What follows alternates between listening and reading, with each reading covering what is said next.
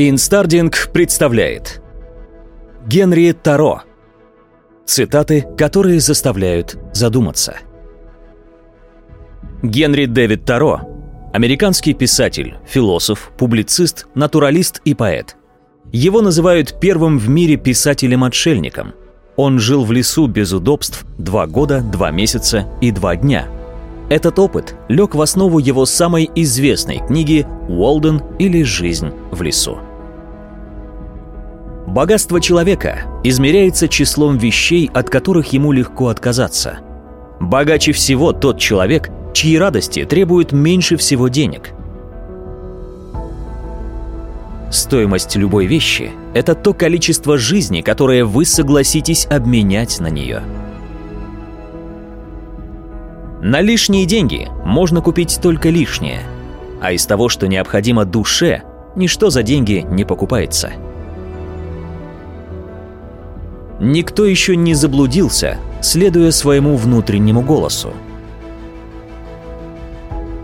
Счастье капризно и непредсказуемо, как бабочка. Когда ты пытаешься его поймать, оно ускользает от тебя, но стоит отвлечься, и оно само опустится прямо в твои ладони.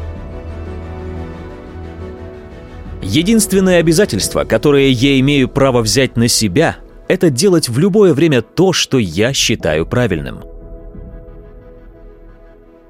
этот мир – всего лишь холст для нашего воображения. Общественное мнение далеко не такой тиран, как наше собственное. Судьба человека определяется тем, что он сам о себе думает. Сведите свои дела к двум-трем, а не сотням и тысячам. Вместо миллиона считайте до полдюжины и умещайте все счета на ладони – Дело не в том, на что вы смотрите, а в том, что вы видите. Закон никогда не сделает людей свободными. Это люди должны сделать закон свободным. Если вас демонстративно не замечают, значит вами всерьез интересуются.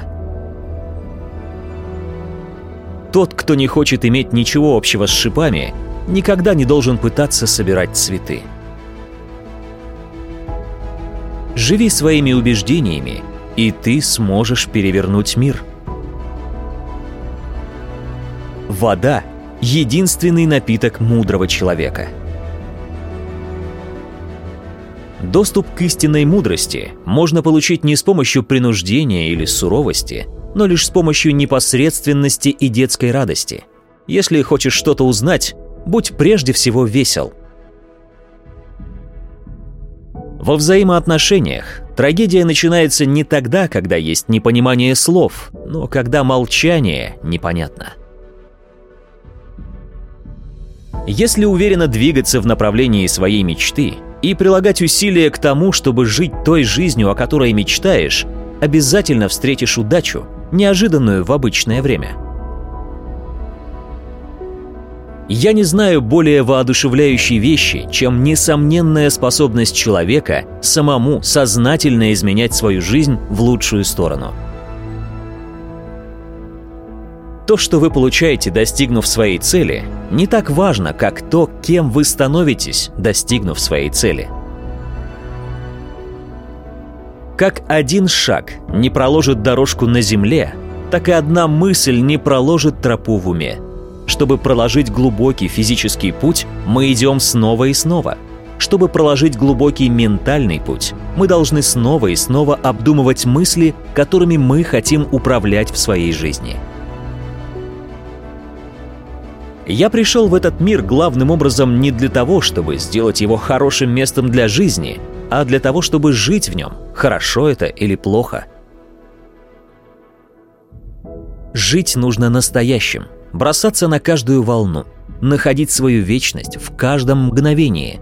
Дураки стоят на своем острове возможностей и смотрят в другую землю. Другой земли нет.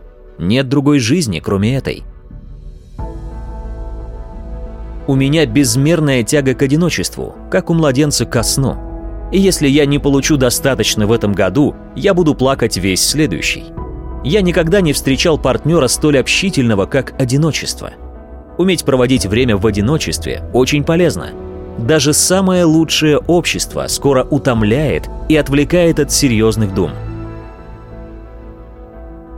Судите о своем здоровье по тому, как вы радуетесь утру и весне. Пистолет дает вам тело, а не птицу.